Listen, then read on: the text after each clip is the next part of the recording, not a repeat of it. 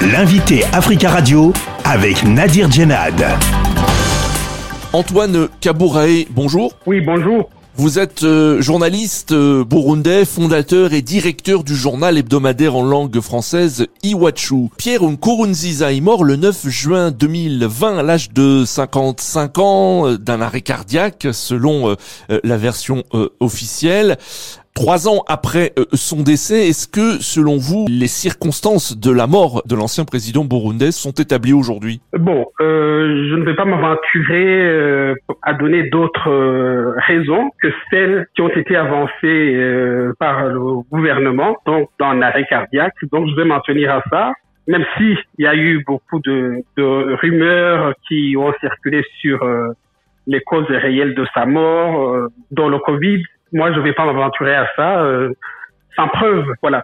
Donc, gardons euh, l'explication officielle. Quel bilan euh, dressez-vous de la présidence de Pierre Nkurunziza au, Burundi? Bon, vous savez, c'est un homme qui était très charismatique, qui était très populaire et proche des petites gens, qui est arrivé au pouvoir avec un certain style qui tranchait avec celui des anciens euh, présidents militaires. C'est quelqu'un qui, qui jouait au football, par exemple, et qui était très croyant, qui participait euh, dans des séances de prière avec la population, qui s'asseyait avec les, les, pauvres, euh, les paysans, qui allaient sur les champs. Euh, voilà, donc c'était quelqu'un très proche de la population. mais bon, on sait malheureusement que en 2015, il a brillé un troisième mandat. Je pense que vous connaissez la suite. Est-ce que la mort de l'ancien président a ébranlé le pays? Comme vous l'avez bien dit, il, était jeune, ça c'est vrai. Euh, mais euh, il avait beaucoup de partisans, hein, certainement, mais euh, le parti est resté stable, le, parti est resté fort, puis a continué. Mais je pense que, puisque vous m'avez demandé euh, de parler de son bilan, euh, son, bilan est, quand même assombri par son, son, troisième mandat. Le troisième mandat, quoi que l'on dise, a été la source de la crise de 2015 et qui quelque part perdure aussi à ce jour parce qu'il y a eu une contestation.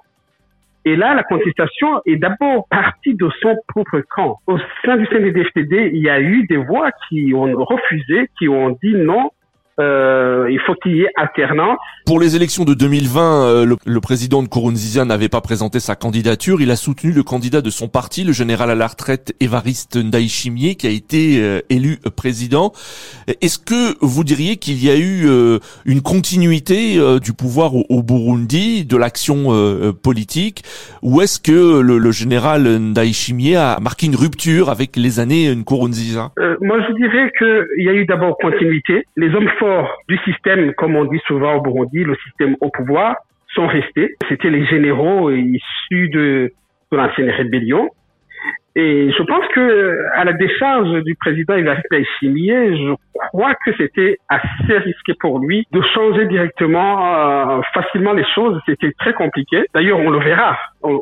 après, il va euh, se mettre à combattre notamment la corruption, une corruption installée et ça ne va pas être facile. Et le dernier épisode en date, c'est l'emprisonnement dans des hommes forts justement du système, euh, Alain Guillaume Bougnoni, qui était un compagnon de lutte du président Nkurunziza et même d'Évariste Ndayishimiye, qui est aujourd'hui en prison. Est-ce que vous pensez que le, le président Ndayishimiye a, a, une volonté de pacifier le, le Burundi après les, les années euh, Nkurunziza? Oui, je le pense. Même si c'est pas facile, je, je, crois que Évariste Ndayishimiye, comme Burundais le surnomme Neva, euh, il, il, a cette volonté, mais, mais il trouve vraiment euh, un, un, système, euh, je dirais, qui est assez verrouillé autour de certaines personnalités, notamment issues de l'ancienne rébellion, et certains, euh, certaines sont citées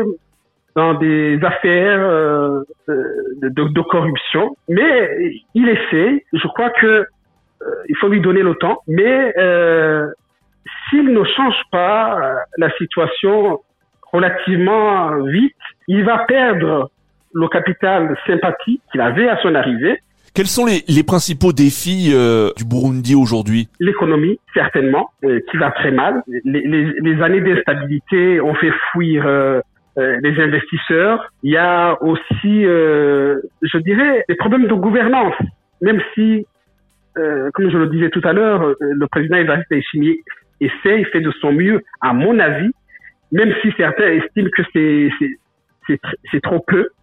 Euh, les Burundais attendent, attendent plus. Il y a aussi euh, les élections qui se profilent. Les Burundais souhaitent que l'espace euh, démocratique soit déverrouillé. Le pouvoir euh, met des bateaux dans, dans les roues du parti euh, d'Agaton Gwassa. La presse, elle va très mal et aussi euh, les journalistes s'autocensurent. Il y a toujours malheureusement une centaine de journalistes en exil, comme moi d'ailleurs. Voilà, il, il, il, y a tout un tas de, de, de, problèmes qui demandent une action forte. Les problèmes sont, sont nombreux. Antoine euh, Kabourae, merci beaucoup d'avoir euh, répondu à nos questions. Merci beaucoup. Je rappelle que vous êtes euh, journaliste burundais en exil, fondateur et directeur du journal hebdomadaire en langue française Iwachu.